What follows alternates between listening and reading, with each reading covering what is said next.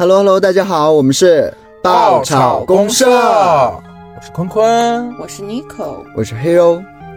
今天呀，咱们这个继续我们的灵异主题，也不算灵异主题吧，就是在搞一些神，就是奇奇怪怪、认知之外的一些事情。对对对，一些未解之谜。对，就是我们目前就是一直在流行，但是没有一个合理的科学的解释办法的一些事情。科学解释不了的一些东西。是的。那么我先来，我今天给大家分享的是叫麦田怪圈儿。这个大家如果看到那个科教频道，就是常有，我有了解过一点。什么走进科学？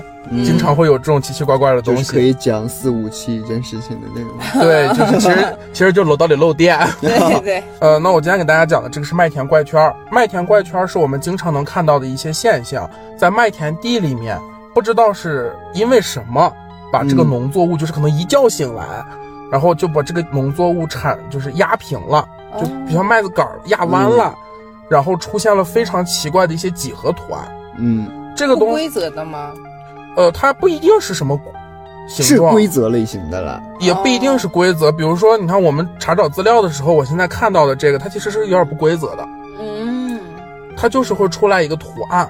哦，那么这个图案，对，这个东西实际上第一次发现呢是在十七世纪，关于麦田怪圈的这个起源，它就开始就是业界可能就有了这种争论。那么据说呢，在很多出现麦田怪圈的这个地方。嗯，同时它都会出现 UFO，就是有 UFO 目击的这种记录啊，就会有，所以是 UFO 来提前标记嘛。就是有很多人说它是这个关于就是外星人去干的这个事情，但是实际上也没有足够的证据证明是外星人干的，且现在其实也没有证据能证明有外星人啊。对，所以说的话呢，有很多人认为麦田怪圈是地球以外的高智慧生命留下的一些特殊记号。就跟咱们走的地方刻，就是那个刻个到此一游，呃，标记了一处地点。小狗溜溜弯撒尿。同时的话呢，也有人去推测，他可能是希望，就是外星人希望地球人用同样的高智慧去消化这些讯息。嗯，对，它可能是一个符号的代表，或者是可能就是给你发了一句话。嗯啊，所以是找同类是吗？找同类吗？对，他可能是想要传达一些信息。对，就是因为我也有看过，听懂肯定跟我是一路的。对对对，因为我也有看过类似这个的报道啊，他们都会说根本不可能是人工去完成的，因为他整个的工作量是特别大的。对，而且我这就是再说了，谁又闲着没事干，半夜起来除二百里？还真有这个有这个有人为的，对，有人为，对这个有人为的。我之前看过的是俩兄弟，对对对对对对对，他们会连夜把这个麦子压弯，然后去做。但是不一样的是啥呢？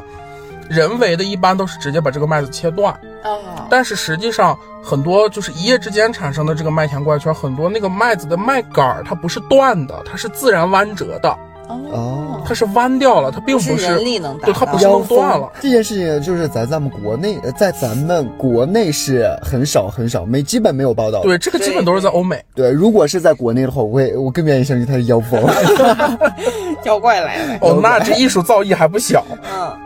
那文化程度呃，艺术程度有多高？有三四层楼那么高吧？同时的话呢，还有一部分气象学家认为，可能是因为气旋或者是闪电造成。我不信，就雷劈的。我不信。但是我感觉啊，如果是气旋或者是雷电劈的话，那个图案可能只是一个除非他们也是有意识的，说白了还是妖精。建国以后不能成精 谢谢。对，就是我觉得这种说法站不住脚的，因为我们看整个的图案的话，就感觉它。真的就像是我们纹身之前去踏图一样，对，就是就就设计出来的，对，设计是画出来的。所以说，你看，还有一些地质学家给出了一些反驳意见，他们认为是地下的某种磁场造成的。我也不信，就这么有艺术造诣吗？就是他们说的这法就是站不住脚，完全就是在肯定自己的学科，就还是以自己的认知方式。如果说真的呃有监控的话，拍下来那无所谓了。但是你这种大面积的，而且是呈现出一些比较特殊的图案的话，而且是在一夜之间，对，而且尤其国外的这些农场，对，就是特别大，可能也没几个人，就是我整个这一片农场，可能我就一家子人，嗯，可能上千亩、几几千几万亩地都是这种的，嗯。所以说，在他们那个地方，就是很容易出现这种，就是磁场和这个气流什么这种说法，我是认不认同的。因为你咱们都是活在地球上，我更偏向于是某一个特定的什么，或者是生物以及一种呃物体的存在，去到了那个地方，生成了这种符号。对，哦而且这个东西特别的，怎么说频繁？就是每年啊，就是据统计，全世界每年大概都要出现二百五十个左右的麦田怪圈现象，每年。那粮食的损失应该是挺高的。呃，的应该是的确是这样。嗯，对，那么图案也非常的多种多样，其中大部分发生在英国。嗯，所以英国是有什么东西吗？必须得在那留下就是有没有那种，就是我们在节目开始之前有谈论过一个话题，可能是大脑缺氧，处于一个什么都不知道的状态就是。梦游，对，农场主梦游，连夜起来犁了二百亩地？就是这种说法比较像我们现在国内的一些悬疑恐怖片，嗯他那种说法。对对对对对。你看，根据史料记载，就是他们有记录以来啊，英国最早出现麦田怪圈的现象是在十七世纪。据说麦田里一夜之间出现了一幅木刻画，就是像就是在木头上刻哦刻的那种，用刀刻的那种画，就好像魔鬼用大镰刀在稻田里画过圈儿。所以说，有人将这个解释为。一个农民因为割草机的价格太高，火冒三丈的进行收割工作，并表示宁愿自己是魔鬼，亲自做修剪。自己给自己加封吗？对，但是呢，也有报道说，农场主目击说，这个那天晚上麦田里面出现了就是农作物发光的现象，嗯，嗯，就是有不正常的光芒，然后在这个之后就像起火了一样。然后第二天早上去，哎，麦子没事儿，但是留下了麦田怪圈。哦，那还还有挺有心的，都是晚上。对，还有一个就是说麦田怪圈，其实就是人们还是在推测嘛，就是麦田怪圈实际上是这个不明飞行物留下的记号。有可能，有可能是那种的，就是飞行器上的气体，然后沉下来压就像是小狗走到某个特定的地方撒泡尿。然后就长出了狗尿苔。那么随着时间的推移，人们开始注意到麦田怪圈上空，其实有的时候也会出现一些莫名其妙的光亮，嗯但是他们没有办法解释这样的现象，不管是气象学还是所谓的这个就是民科，都是没有办法解决这件事情，都是解释不了的。所以就像刚才你说的，他们有一部分人愿意相信是球形闪电啊，或者一些自然的一个现对对对象形成。所以说，你看当时在他们这个地方，就是把这个东西就解释到了圣经里面。圣经是是不是一体成型的？是就就遇事儿就编。哎，对，就遇事儿就编，然后说就是认为麦田怪圈是外星人在地球上走过的痕迹，啊然后这个就是可能地球人也是这个外星人的造物一部分。啊啊、就跟那个异形那个电影儿解释的，啊就是讲的那个故事是一样的。嗯，就是外星文明嘛。呃，那接下来的话呢，我给大家分享一下一些以有记录的年限比较近的，嗯。在一九六六年，在这个澳大利亚的昆士兰州塔利，嗯。一个农民说，他看到麦田上空有大概三十到四十英尺高的地方，有一个飞碟飞过去了，然后飞碟飞走后，它停留过的地方就是按照这个顺时针的方向，就是它所有的作物按照顺时针的方向倾倒，就是我像我刚刚跟大家分享的，就是它是弯折的，并不是断了。哦，产生了形变。对对对对对，它是产生了形变。然后还有一个的话呢，就是说，在这个上个世纪七十年代的时候，麦田怪圈出现在了英国的乡村。到了八十年代，这一现象就变得特别普遍，然后媒体也会竞相的大肆报道。所以是是大家觉得这样会火吗？对。就是可能碰见灵异事件了，但是你说按照外星人说，他是他到一个地方标记了一处地点，这个英国就是老被你标记。的外星人就是特别。别配合他们。对，这英国这块是一个旅游景点儿是吗？我更偏向他们想推出可能自己乡村里边的某种特旅游旅游产农。家乐，对，英借助国农家乐。借助现在媒体的这种介质去传播一下，发扬一下自己的家乡这是。阴谋，不错的广告营销了。其实，所以说，你看，就是现在人们一提到麦田怪圈，更多想到的就是英国，嗯，因为英国是最多的。所以去英国好了我承认田怪圈？我承认他这波广告营销是正确的，非常棒。但是我不同时的话就挺无聊的，那个你得飞到天上才能看着，哦，地上就是一片被压倒的麦子，所以英国现在在那万一是一种？诅咒呢？你记得我们小时候看过一个画个圈圈。动画片，对，画个圈圈来诅咒你，就是什么蛋蛋对那个 蛋蛋。万一是诅咒呢？那还是不是啊？那他们不会倒大霉啊？呃，但是的话呢，在这个有一个很奇怪的现象，就是最开始人们有记录这个麦田怪圈的时候，它的形状其实是非常单一的，嗯就是很简单的几何图形，比如一个圆圈里面套个方块，里面再套个菱形，是这种比较简单的。那到后来，套套一个菱形，那不是咱们古钱币吗？啊 是啊，圆形方孔钱啊。对，但是呢，随着时间的推移，这个图案变得非常的复杂，且成且有这种对称性。哦，就是合作的人多了对，然后到到再后来，它就会出现一些不规则的图案，啊，就是添加了一些比较有设计性的人才，甚至还有一些立体效果。那具有一定的领导力啊，真的是，这是一个 team 吧？同时的话呢，在一九九一年，有两个男的，有两个英国男子嗯，宣布，哎，这个是他们创造了麦田怪圈，并声称这个只是开玩笑。好家伙，玩的好好，杨开土了，把功劳全归结自己，我不信，绝对会有第三个人吧？这两个人，一个叫道格·道鲍尔，一个叫戴维·乔利。嗯然后，并且他也就他们两个人就是向电视台展示了他们是怎么用一个四英尺长的木板绳子、帽子和钢丝创造了麦田怪圈，嗯，好没意思。就很无聊，就很寡。有没有可能是就是之前可能真的有这样的事儿，但是后面有模仿者啊，我作案感觉，对我我感觉他们就是在蹭热点。嗯，就是可能那个生物他会觉得，哎，有人替我们做事情了，好吧，好，我可以解放了，我可以 放假 对，下班。同时还有一个伦敦人叫约翰·伦德伯格，嗯这个人也是，就是其实是这个就是创造麦田怪圈这个说法里面，其实他是最鼻祖出名的了是吗？，最出名的，哦，他的名声是最大的。他在这个就是比前面刚才我们说到这两个人要更早啊，在一九九零年的时候，在这个他们坦白之前。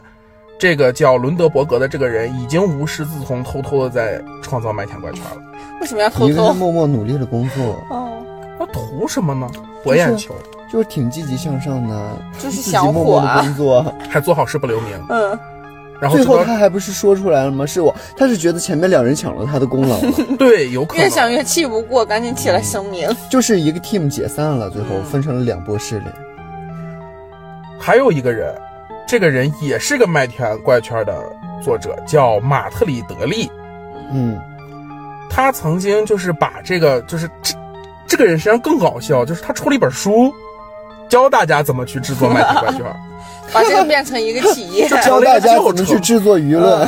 对他做了一个教程，但是怎么说呢？其实这个人也挺牛的，因为他做这个麦田光圈，甚至糊弄过了一些专家，哇哦，就是他很是在体现专家的无能吗？还是他的强大？可能他只是为了展现自己有多专业吧。就可能一些专家都没有 care 他的这种说法吧。对，就是现在就很就很奇怪，就是很多媒体就觉得，就是他们就是在哗众取宠，嗯，漂亮小丑。丑，对，而且就是渐渐的这个事情，其实在英国已经发展出了一些民俗，比如说英国在某一些地方每年会举行农作物图案比赛，成了一种文化了，好家伙！有没有成立一个节日啊？麦田怪圈节，但是实际上说一千道一万啊，就是咱们退回原来的这个点再讲，实际上就是这个东西怎么形成，到现在其实还是没有一个盖棺定论的，因为人为的那个的确是和有一些他们看到那个是真的是不一样。对，就是至今也没有人说出来，就是解释不了。第一次出来就是我做的，没有人去承认这件事情。对对对对，而且这件事情它实际上它是解释不了的，就是那些看就是没有人认领的那些嗯，嗯，很悬的，就像我刚才说那个麦子杆自然而然的嘚儿它就弯了。哎，像这种它很多人是没有认领的，哦，而且科学办法也是没有解释它为什么能弯成那样，弯的那么自然，就它就弯了。对啊，这也算是未解之谜。对，我这一趴大体就是这样了啊，剩下的这些大家可以自己回去脑补一下。就是如果有感兴趣的小伙伴，我们也可以把我们资料搜到的图片给大家分享分享一下。嗯，嗯，那呃我这边呢也会有跟您呃这边比较相像的。您刚刚讲到了，可能是会有一些未知的生物学。刚刚坤坤也有讲到了，呃，疑似会有一些比较呃智慧的生物去可能制造了这个麦田怪圈。嗯但是我这一趴呢也是比较贴合上一个，可以有一些联动性。承上启下了。对，就是这个美国的 UFO，它有一个最高的机密叫做五十一区。这个大家有电影所耳闻对，有电影会说这个，是有电影的，但是我们电影里面呢，更多的就是呃，他在呃突出一个主题，就是在抓到这些外星人去做研究。嗯但是这件事情呢，我们在市面上传出来的一些呢，也是基于这个主题去进行嗯发生的。但是它中间呢，其实有一些特别的过程，都是比较让我们感觉到有一些恐怖在里面的。他们会对这个外星人进行解剖啊，等等的一些生物学上面的一个，但是其实我是觉得哈，嗯，就是这个外星人这一块还是存疑的，因为就是有一些人会这样说啊，说就是这些外星人其实是就是被包装过的，对对杜撰出来的。嗯它有一个最高的机密叫做 UFO 的最高机密，它是划为最高等级的，其实就是这个距离这个斯维加斯市它有一个一百三十多公里左右，然后有一个飞碟是降落在这里的，然后他们简称为呢是一九四七年的罗斯威尔飞碟坠毁疑云，这个是一直都在存疑的。那么呃，就是也是美国呢，因为这件事情，然后他们呢建立了一个叫做地外生物的研究中心。这是他的一个专专门来研究这个是的，专门去研究这个事情的。而且呢，网上也有很多爆出来他们五十一区对于外星外星人的解剖等等的一些图对我片视频。之前就是看到了，就是类似于这种就是怪谈吧，啊这种说的，嗯就说实际上美国在上个世纪科技发展那么快，有很多实际上是和外星人达成了某种协议，哇哦就是外星文明输送科技这样的。哦，就在这个罗斯威尔的坠落的这个事件当中呢，其实美国第一时间也是赶到了现场，然后就开始去秘密的解剖了外星人的尸体。他们宣称已经拿到了外星人的尸呃尸体了。哦但是现在的话，他们也是会这样去说，我们也能查到一些报道，而且美国对于五十一区这个地方它是承认的，而且也会有一些就是有这么个组织，对是的研究外有这么一星人的机个研究所构，因为这个东西我觉得不稀奇了，我是比较相信的。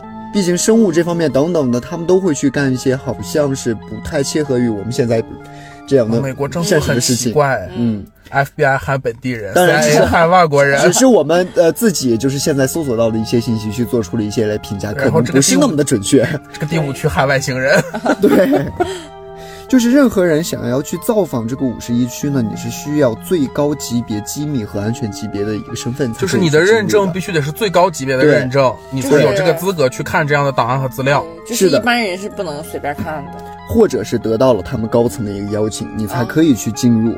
任何人去造访呢，而且这个东西都是要去进行一个保密宣誓的，就是我不能对外宣称我进去过了，我看到了什么，这些全部都是保密的，嗯，而且还具有法律效益。这一点的话，就是进一步的肯定了他们这个地方可能是在做一些我们搞一些有的没的，对，就是哦他们这样的一个做法，更让我们会去思考，是不是真的会有外星人对他们存在。他们是不是真的拿到了这个东西？是的，嗯、通过有一个什么 U 二的一个侦察机，然后去现场去航拍嘛。哦对对对但，是这个部分的话，他们也是拍不到的。但是也有人说是胡说八道，也有人说这里真的是美国的就。是有些人说是怪力乱神，有的人分析他可能就是就是一些就是怎么讲疑神疑鬼。嗯对，而且呢，在二十世纪的四十年代初期，美国的飞行员呢，他也是第一次遭遇了不明飞行物，这个大家应该都有所耳闻。就是我在他在开飞机的过程当中，有旁边有很多对对有一个东西快速的经过他的对旁边，对对对，就是美国的电影里面经常有拍类似的桥段。对他说的其实就是这件事情，呃，就是整合起来的，一九四七年等等，我们前面有说到的这个五十一区联合在一起，可能会觉得美国真的已经拿到了外星人的一个尸体去做一些研究，但是我们现在就是可以在网上搜索到的一些视频，其实都是人为的，都是人去进剪辑行合成啊、哦剪辑、对，这个我看过，就是说他们有解剖尸体的那个视频，对实际上从里面拽出来的可能是鸭肠子。还有就是在一个外星人被囚禁起来了，有一个监视器，你可以看到哦，他的一举一动。但是他的那个外观的话，你又觉得不像是我们人可以穿得进去的，因为他的头特别大，脖子特别细。但是也有不合理的地方。你说那么高级的一个文明，它都已经可以开着那个飞行器穿越宇宙对宇宙空间来，你这他连个衣服都不穿。但是他强大到可能就是我们现在的一些科幻片的一些设定，他们去羞耻心。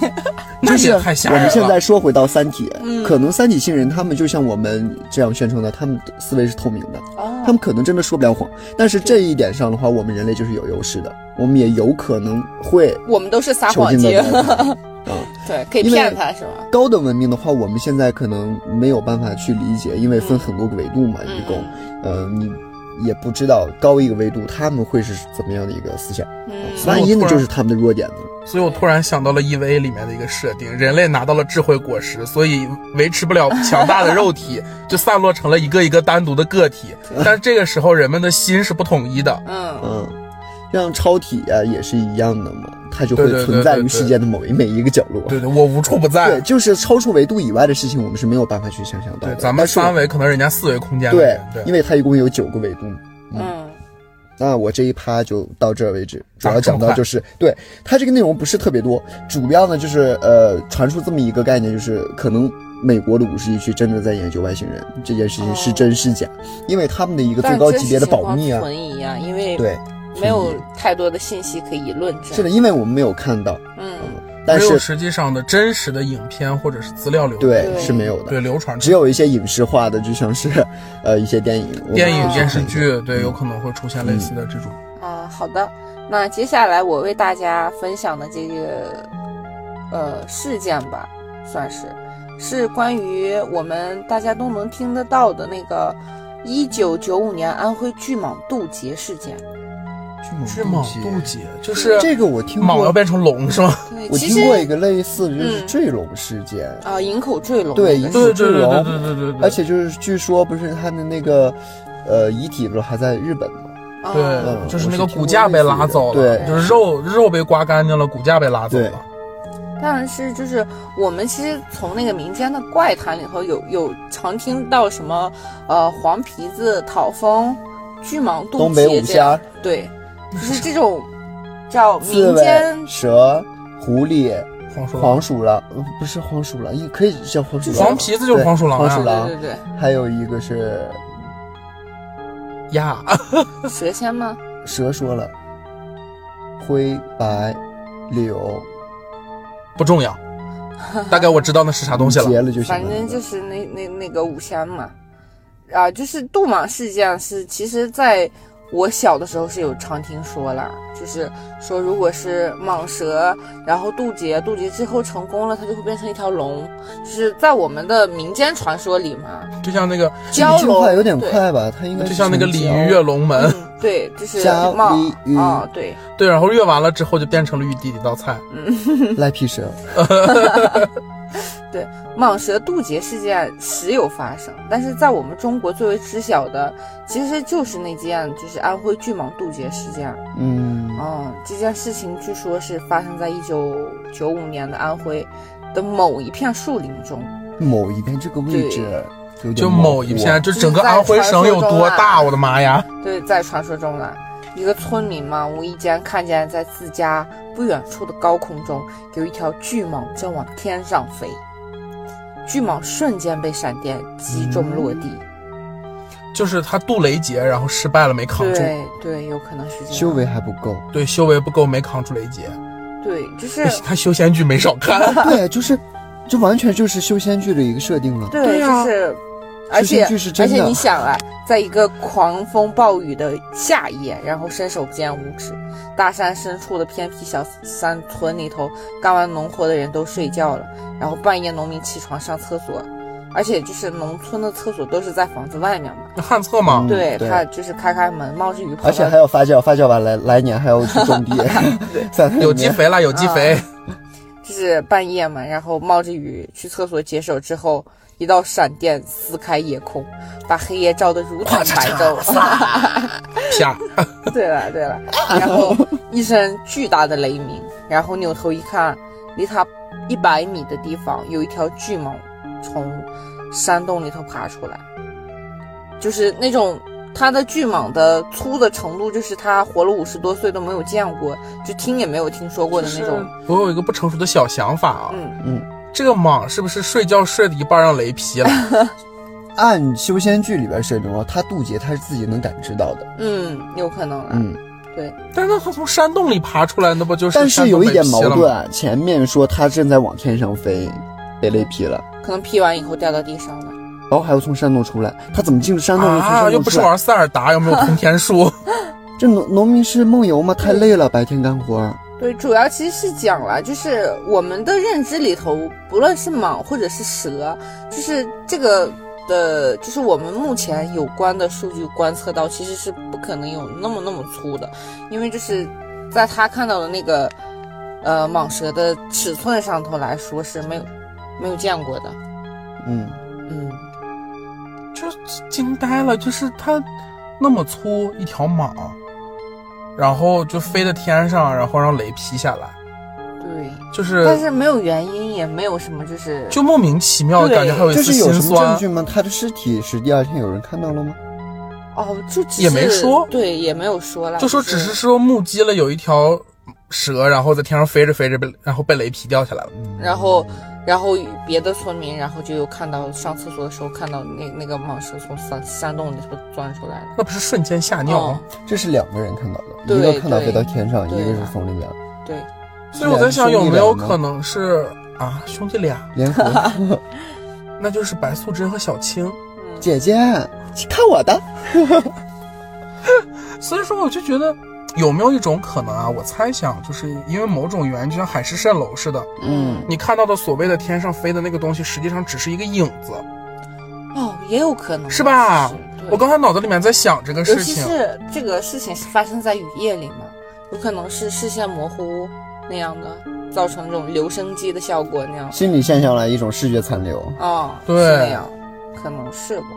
但是因为最重要的是他没有尸体，如果说第二天看到尸体了，这个就是比较悬了。嗯，因为你看到蛇从山洞里边钻出来了，嗯，这个就是他像他都被十万伏特劈了，他怎么能从山洞里，先？待定啊，这个，对他待定一下。嗯接下来我给大家分享一个搞笑一点的吧，就这个这个不算未解之谜，是我刚才突然一下想起来，我之前看到一个某个频道的某个科教频道的一个故事。嗯走是啥进呢科学，对对对，还带点灵异，是怎么回事呢？就是有个楼道，就是有就是在咱们居民区的那个楼道里面，有一个楼道里面就是有一盏灯，就是楼道里面咱们都有声控灯嘛，嗯那个灯就是忽明忽暗，但是它是个老小区啊，前嗯前情提要，老小区，就是那个灯忽明忽暗，线路老化。嗯，说出来就没意思了。就是我也看过这个，他就是来来回回三期只讲了一件事，线路老化了。而且最主要的是啥？中间就是人走过去是没有事儿的，嗯，就那个灯就是忽明忽暗，嗯但是狗一走过去就会滋哇乱叫狂吠。后来就是调查了吓了，到了。不是是调查了三期。线路老化，那个线皮漏电，人穿着鞋过去不导电，那个狗一过去被电的滋哇乱叫。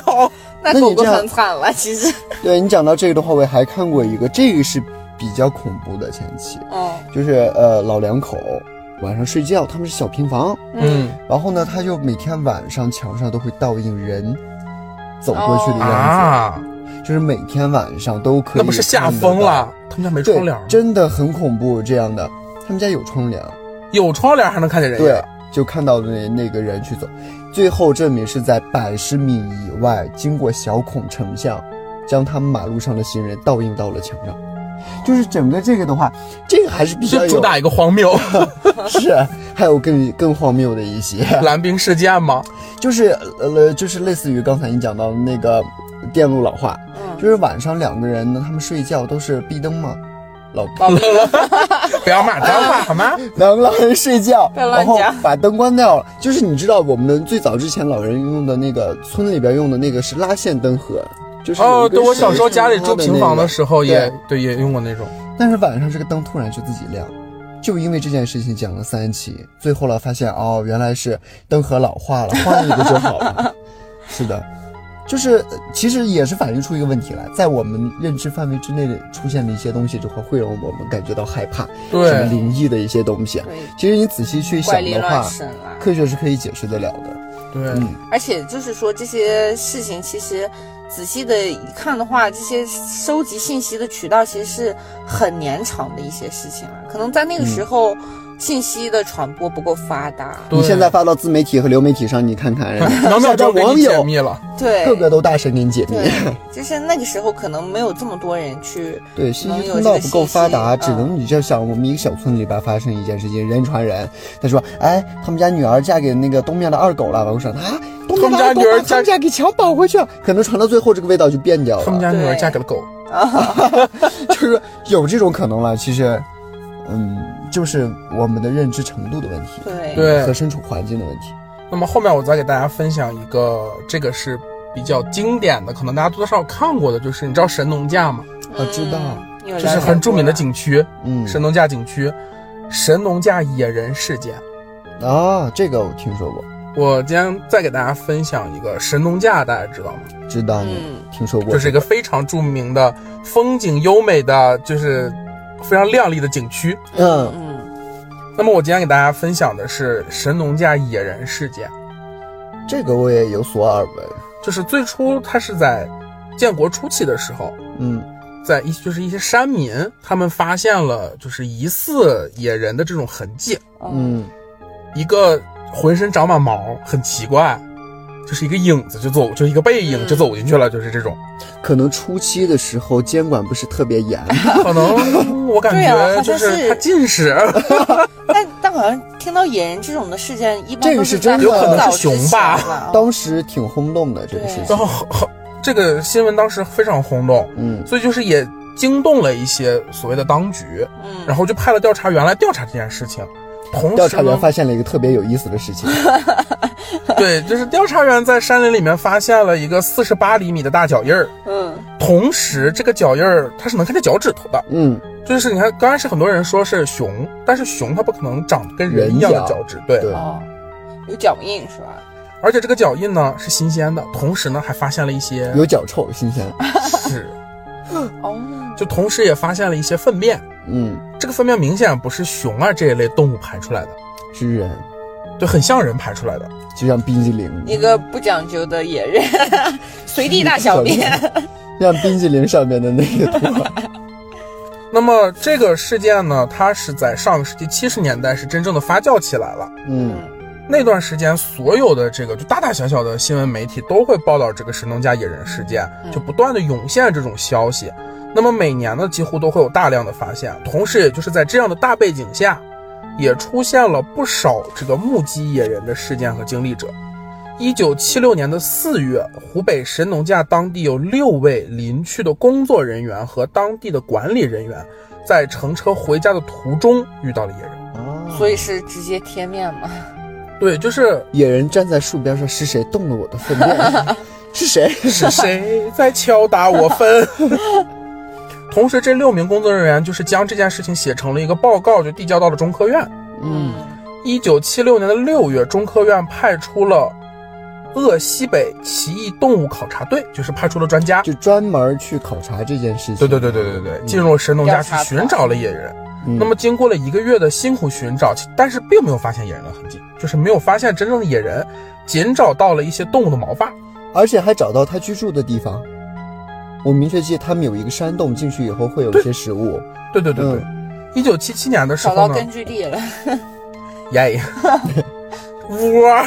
对，直接掏窝了。我公，一九七七年的时候呢，中科院又组织了一百一十名来自全国各地的最顶尖的科学家团队和六十五名非常精，就是有非常丰富经验的侦察兵，嗯，行程呢大概五千多公里，覆盖了一千五百多平方米呃平方公里的区域去进行寻找，这个范围已经很大了。但是也没找着。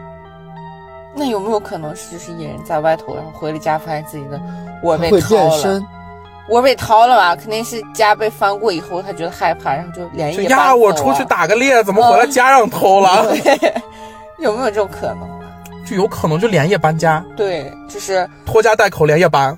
嗯，但是就在一九七七年的六月份，就同年六月份，神农架台子口林业工人叫、这个人叫文生荣，嗯，在山上又遇到了野人。神出鬼没。就是一个目击报告都是就是只有几个人，几个人，要么就一个人，要么就可能五六个人就碰到这种。两年之后呢，文生荣再次的发现了野人的踪迹。这次的发现也是神农架最原始森林的无人区，就是它实际上是进到了无人区里面。哦，最深处了就你。像咱们去玩的时候，肯定是不可能进到无人区，它会划一片出来，就这个是旅游区开发了的，嗯，剩下很大一部分是无人的这种野山林。所以说他们侦察队只是侦察了旅游区，没有侦察无人区。没有啊，它覆盖了一千五百多平方公里啊，一千五百多平方公里的旅游区，啊，那么大呀、嗯，惊呆了，老铁。那么两年之后呢？你看他进入到这个无人区，这次发现的是野人是一大一小，呀，同时野人发出了叫声，就是用他的话来形容呢，就像那个闷雷响动。哎，呃，大概吧。啊，真的吗？我是野人，耶！快赶紧把他抓起来。没有想到野人就在我身边。就是我记得好像举报间谍是五十万吧，我发现野人能多少钱？姐妹，咱俩赚了。抓走，抓走。但是同同时呢，也能看到啊，就是也像上次一般，动作非常的迅捷，在山高林密的丛林里面，就非常难看清楚他的样子，就唰唰唰唰荡过去，就跟那个泰山啊就过去了。嗯，呃，童年呢，呃，这是圆吧？啊，来来，这是圆吧？不不不不不。同时呢，在一九七九年的四月十九日，房县狼口胜利公社四队，这是进村里了。农民邹勇发现神农架，就是在神农架发现了野人。事后据邹邹永发交代，与传说中的野人喜欢抓住人的手描述一样，当时野人袭击了他，就他被攻击了。哦这个是有近距离接触的。野人呢非常身强力壮，抓住他的手臂。邹永发被野人抓到这个，就是抓住手臂撕扯，他拼命的挣脱才挣脱开来。嗯，那双方争斗的话呢，长达了一个多小时。那这个我觉得可能是有夸大的成分，你这个武力值好厉害，就是一个多小时，我感我觉得他可能野人就是胳膊都被切掉了。吃都吃完他了。对，后来由于村民及时来救援，才把这个野人驱赶。也就是说，实际上不止一个人看见了。一群人。但那也有可能是，就是野人也是进化出了高级智慧，可能只是像戏耍它那样。就是像猫逮老鼠，对对，就是缠斗一会儿。它毕竟是饿了，它只是想玩。，只是想玩玩，想玩玩。那据当时参与救援的人回忆呢，那个野人呢，他是一个非常就它是一种类人猴的，就是很很像人类，没进化，很像猴，对，就跟大猩猩似的，与传说中描述的野人山是一样的。所以说，很多专家认为这次也可能是野人的行为，哦，但也有一部分专家持反对意见，说那可能就是大猩猩，就是某种猿类。嗯，啊毕竟那时候也是灵长类比较那什么的多的，而且没有没有就是专门的去保护那些，或者是把他们圈圈进去对。对对对对对对嗯。同时，在一九七九年的五月四日，神农架高桥小学学生黄志娇等六名学生在放假，就是放学回家的路上，啦啦啦啦啦啦啦啦啦啦啦，妈哦，看到了，在与神农架相连的林区发现了野人。当时的野人跟他们走了很长一段路，野人像猴子一样学他们走路。所以他们是已经在模仿人类了。对对对，同时的话呢，这个野人他们这次是清晰的看到了这个野人全身的毛发是红黄相杂的，嗯，然后跟着他们走了一段路之后就，还是锡纸烫，挑染大猩猩。挑染破我功，嗯，同时的话呢，就是陪他们走了一段路之后呢，这个野人就跳进了森林之中，就跳进林子里了。但其实这这这一趴讲到的这个野人其实是没有恶意的，对吧？对他是没有恶意只在模仿学习啊。所以他可能只是在模仿他们，可能觉得对方对他们没有威胁，嗯，有道理然后就是在跳进去的这个途中还发出了呜呜呜呜的声音。对我看他上面写的是呜呜，但是我想着那个猴儿它叫可能就是呜呜呜，就是这样的声音。那么小学生嘛，你想又又很淘，嗯，所以这六名小学生就捡起石头去砸野人。哇哦，这个野人还被他们拿石头驱赶了一阵儿，才窜入山林逃走。这个野人脾气也是蛮好了，其实。可能就是觉得他们还小，真的啊有可能像他的幼崽他的幼崽也是那个哦对尺寸那样。就是因为这大人不跟这小孩次是他自己来的，嗯。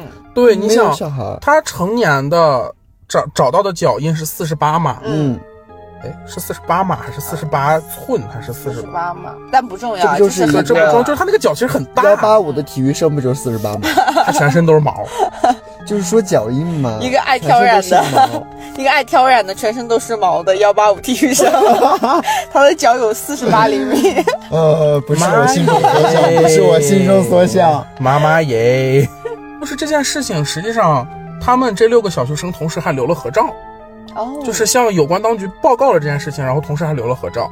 同时，就在这件事情之后，就是国就是国家这边，就是当局由于多次发现这种野人的情况，嗯对，就是再次派出了这种考察队，但是呢，经过数月的考察，花去了大量的人力、物力、财力，但是还是没有找到。那只是昙花一现。所以说的话，目前为止，国家对外发布的消息是神农架没有野人，也对外宣布将不再对神农架进行大范围的这个科学考察。嗯。最近的一次啊，发现野人的这个事件发生在二零零八年，发现者是神农架的老护林员，叫袁玉豪。嗯。嗯就是他在这个曾经在这个无人，就是在无人区里面，就神农架的无人区里面，对林区里面那个就是巡巡查对巡查，发现了一大一小两个野人，啊，又是一代，野人的形象与传说中目睹的形象基本是一致的。这是已经第二个护林员去发现的。对，然后就是这个比较近嘛，二零零八年，嗯，然后最后就是他野人往这个林区深处走，然后就消失不见了。但是你说讲讲这个事情啊，整个时间线和人物的这个串起来，你会发现，基本看到他的都是在这周边经常活动的人。嗯对，就是要不就是护林员，对，要不护林员，要不就是周周围村民，嗯，就没有生人。调查队也只是发现了一些踪迹。对，他就没没有明确的看到这个野人的行为行踪啊。对，所以说目前为止，国家对外宣布的是没有这个东西存在。所以说，如果这件事情是真的话，那这个野人的话，他可能只是在暗处观察，他知道长时间你来往的话，他可能会觉得没有那么危险。对。对，而而且通过之前有说到，就是他在模仿人类走路什么对的，很可能他想融入这个集体对，啊我觉得很可能他已经就是进化出了人类的智慧，对是嗯更高等一些的智慧对。试着就是模仿人类、学习人类，并且融入人类。模仿对是学习的开始。这个就是从网络上，咱们也可以一搜一大把，就搜神农架野人，就可以搜很多类似的照片，嗯，包括脚印啊、粪便啊，包括他们一些就调查队研究的一些东西，他们都是能看得到的。那我接下来给大家分享的这个故事呢，是来自于大家耳熟能详的尼斯湖水怪。哇哦，哇哦，对，早在一千五百多年前就开始流传尼斯湖中有巨大的水怪，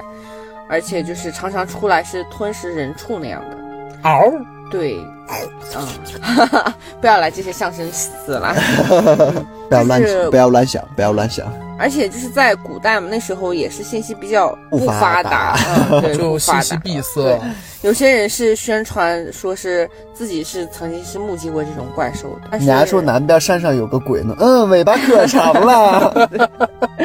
嗯，有人说它是长着大象的长鼻子，浑身柔软光滑；也有人说它是长颈猿头。就是我我我我我脑补了一下这个长鼻子光滑，就是你想象一下海豹，哦，然后有一个大象的鼻子，游的游就自己绊住了。食蚁兽没有毛，有人说它出现时呢，泡沫层层四处飞溅；也有人说它口吐烟雾，使湖面有时雾气腾腾。各种传说呢都不一致，但雾是气腾腾，嗯，就是它出来的时候水开了，带着特效来的。BGM 自带出场烟雾。传说是不一致，反正越传越广，越说越神奇，听起来就让人害怕，令人生畏。而近一百多年来呢，这个怪兽像幽灵似的时隐时现，不断的有人声称亲眼见过它，而那些亲眼见过它的人说，就是它有蛇一样的头和长脖子，一般是伸出水面有一米多高。人有们照片吗？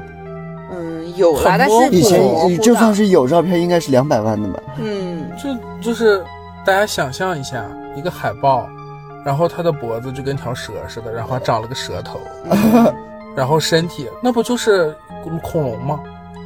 但是就是大家说的其实都不太一样，但是又有一点共同的地方。四个像，对，就是都有一根很长的脖子，嗯，还有人说它是两个背，也有人说它是三个背，两个背，嗯，就像骆驼那样吧，应该。驼峰。嗯，哦，那真是四不像那。那就有可能是骆驼了。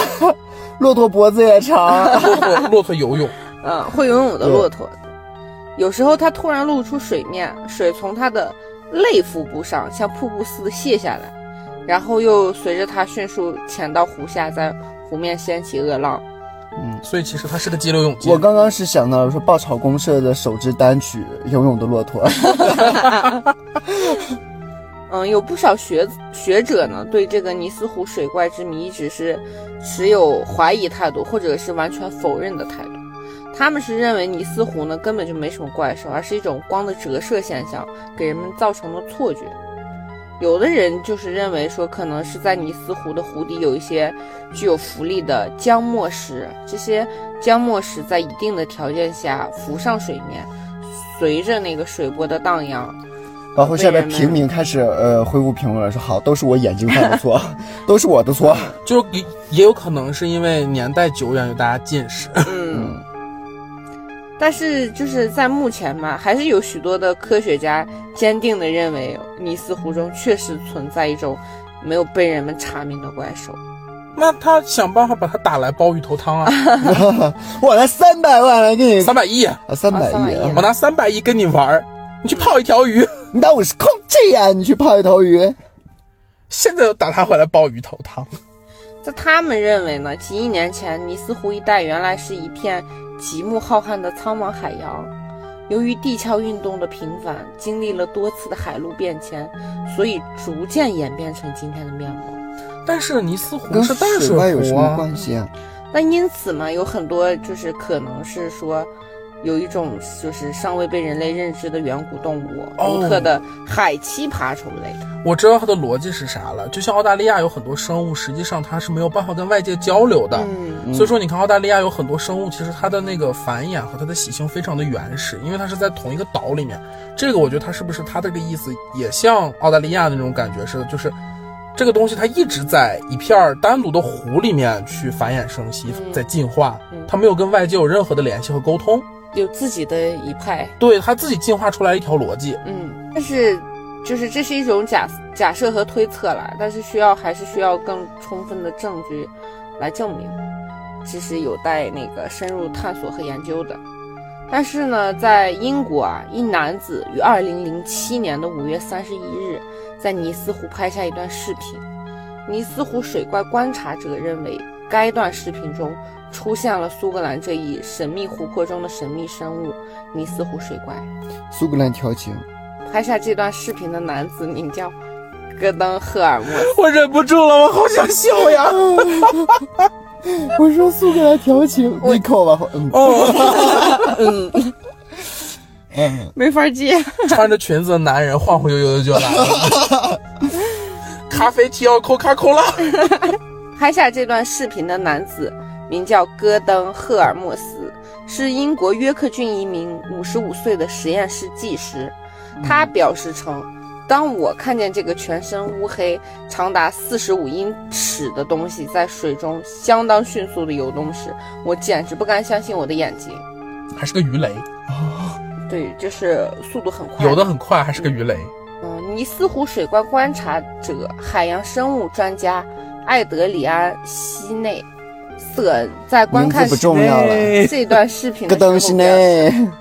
他希望在接下来几月内进行相应的适当分析。他还表示：“我是一个怀疑者，对于在这个湖中所发生的一切，我不抱有任何个人的主观看法。”这段视频确实是我看过最好的视频，其实是相当于他从侧面印证了这个视频可能是真的，也说不定。还有可能他是个演员嗯，该配合你演出。的我是呢。嗯，赫尔墨斯称呢，在水中呈直线移动的生物速度达到了每小时六英里左右。嗯，它游的这个湖有多大呀嗯？那不是瞬间撞墙？对，他说，我最初认为这可能是一只非常大的鳗鱼，鳗鱼本身就有像蛇一样的体征，嗯，嗯，而且也似乎可以解释近几年来有关于尼斯湖的所有观察情况。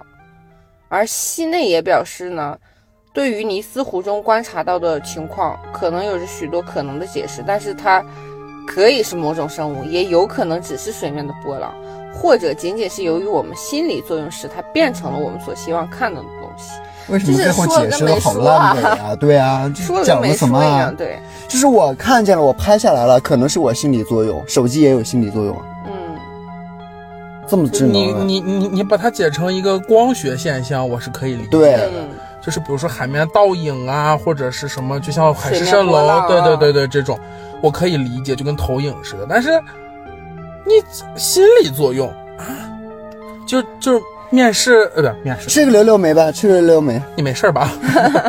啊，就目击这个的人怎么了？大家都是就就同时失心疯，绝了！不是，我就感觉最后这个解释特别特别特别特别的站不住脚。不管尼斯湖是真实的还是虚拟的嘛，尼斯湖水怪都是成为了一个苏格兰的象征。尽管苏格兰媒体对尼斯湖水怪的故事持怀疑态度，但是赫尔墨斯的视频质量真的是很高的。嗯，也就是说，实际上拍的那个视频是很清楚的。对，高清，高清，然后比较他自己真实自己还解释啊，这可能是一种心理现象。哎，有一种欲盖弥彰的味道。对啊，真晦气。就是你们自己去想吧。对，仁者见仁，智者见智啦。一千个人有一千个哈姆雷特了，怎么什么话都要 讲？真 的很机车。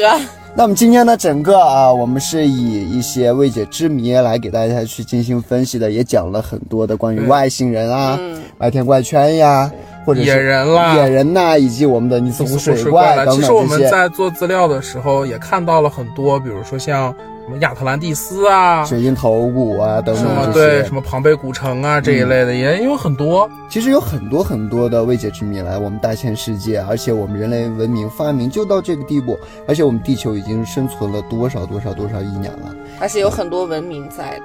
嗯，我是秉持着一种相信的态度，尊重啦，尊重，尊重，尊尊重。因为是我不知道的，我就相信它有嘛。对，嗯，那么今天呢，我们的节目大体到这里就快结束啦。那么如果大家有类似的话题呢，有资料可以分享给我们，欢迎大家来投稿。欢迎大家投稿。那我们今天的节目到这里结束了，希望大家的点赞、关注和订阅哦。那我们就这样吧，拜拜，拜拜。